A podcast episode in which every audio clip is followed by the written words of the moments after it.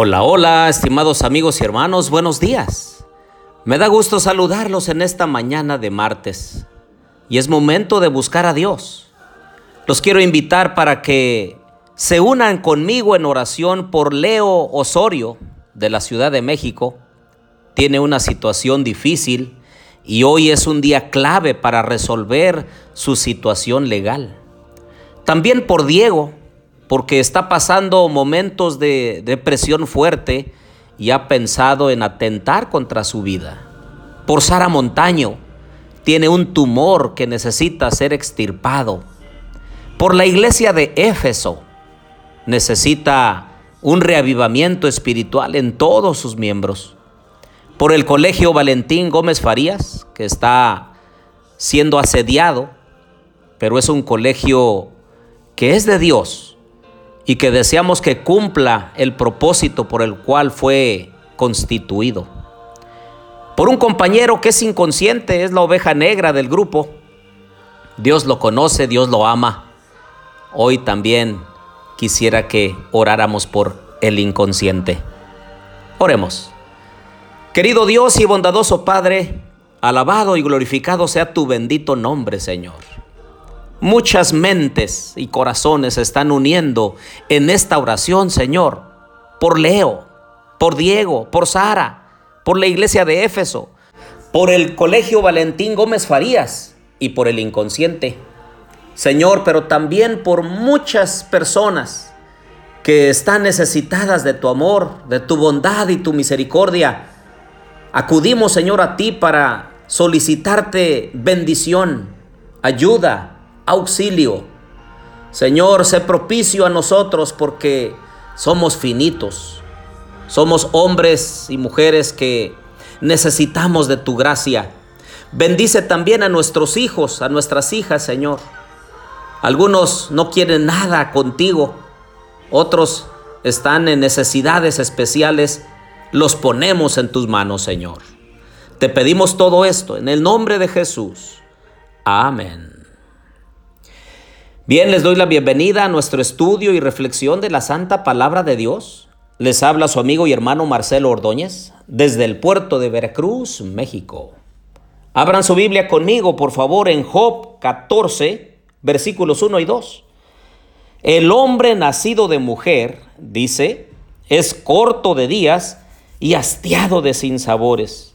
Brota como una flor y es cortado, huye como una sombra y no permanece. Así es el ser humano. Somos cortos de días, pero llenos de sinsabores, llenos de complicaciones y tristezas. Si cada día pudiéramos poner nuestras peticiones a Dios, serían muchas.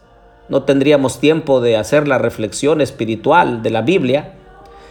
Pero este grupo es para orar los unos por los otros y, y les pido de verdad que pongamos nuestro corazón en las manos de Dios y aunque somos cortos de días y hastiados de sinsabores, el Señor está con nosotros para ayudarnos y para sostenernos en los momentos más difíciles de nuestra existencia.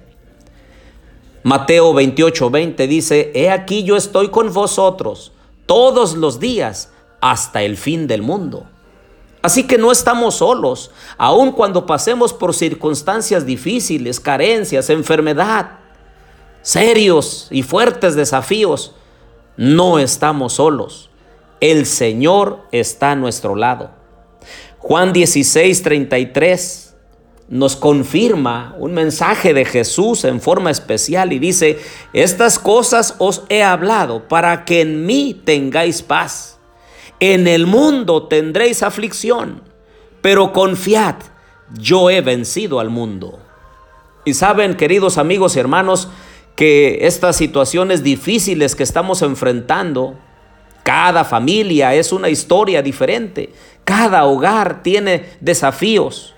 El Señor nos está diciendo que la aflicción puede tocar la puerta de nuestra vida, pero debemos confiar porque el Señor ha vencido este mundo. Este mundo no es nuestro hogar, vamos de paso, vamos a la patria celestial y debiéramos aferrarnos a las promesas de Dios para ver más allá de las nubes negras, de situaciones difíciles, de pesimismo, de desánimo, de tristeza y de dolor. Por eso el apóstol Pablo escribió en 2 de Corintios 4, 8 y 9, estamos atribulados en todo, pero no angustiados, en apuros, pero no desesperados, perseguidos, pero no desamparados, derribados, pero no destruidos. En esta mañana yo quiero animarte, querido amigo y hermano, para que te pongas de pie y le digas, Señor, voy a continuar esta vida con tu bendición y contigo a mi lado. Que nada ni nadie me separe del amor en Cristo Jesús. Por eso te invito a levantarte y a decir, Señor, aquí estoy, sosténme con tu brazo poderoso. Oremos. Querido Dios y bondadoso Padre, aquí está un grupo especial de tus hijos. Ellos oran todos los días, Señor. Te buscan con todo su corazón. Y hoy queremos interceder por las personas y las instituciones que acabamos de mencionar.